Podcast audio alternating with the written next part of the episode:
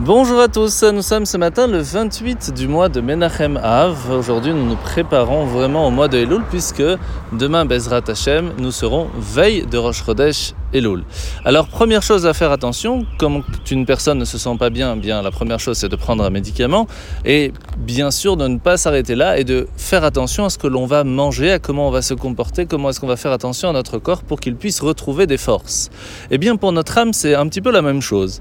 La première pour notre âme, c'est faire teshuva, penser à savoir qu'est-ce qui aurait pu faire que notre âme ne se sent pas bien, et après prendre sur soi de bonnes résolutions pour faire des bonnes choses et lui redonner de la force.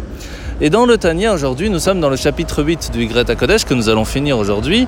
La Murazaka nous a beaucoup parlé du fait qu'il était important de donner de la tzedaka, de la charité, de, de penser à l'autre avant de pouvoir recevoir pour soi-même.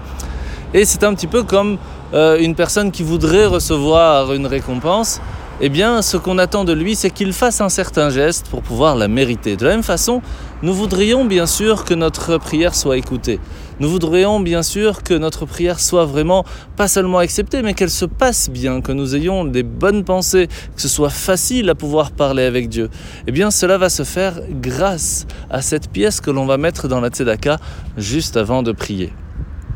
Comment cela est-il possible Comme on l'a expliqué hier, le fait même de planter une graine dans la terre, c'est ce qui va permettre à la terre de réveiller sa force et de, en fin de compte, faire pousser un grand arbre qui, en fin de compte, est bien plus grand que cette petite graine que l'on a plantée.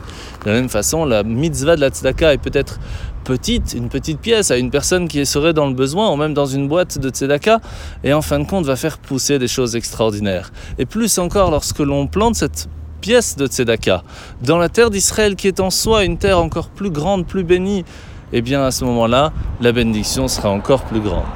La mitzvah de ce matin, mitzvah négative numéro 320, c'est la mitzvah qu'on a expliqué hier, l'interdiction de faire des travaux interdits le jour du Shabbat. La paracha de la semaine, nous sommes parachat euh, Shoftim.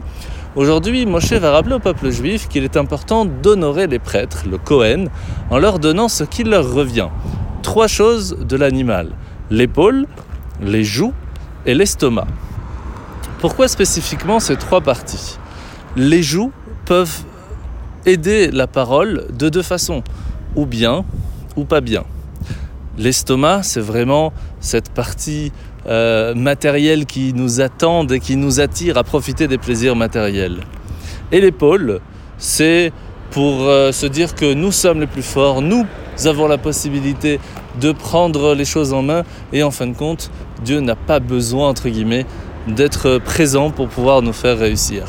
Lorsque l'on prend ces trois façons de penser, qu'on les offre à Dieu, à ce moment-là, nous comprenons qu'en fin de compte, nous sommes tous et toutes un royaume de prêtres, un peuple saint. Nous sommes tous d'une certaine façon un peu Cohen et nous méritons que nous puissions en fin de compte vivre avec ces trois forces, savoir que Hachem nous épaule et c'est pour cela que nous avons ces forces de réussir. Grâce à la force de notre parole, la force de la prière et de l'étude, nous réussissons. Et en fin de compte, notre estomac nous a été donné pour qu'on puisse manger, mais en fin de compte raffiner tout ce qui est matériel à un niveau plus spirituel. Lorsque nous avons réussi à cela, alors nous avons réussi et nous méritons tous ces cadeaux. En vous souhaitant de passer une très bonne journée, à demain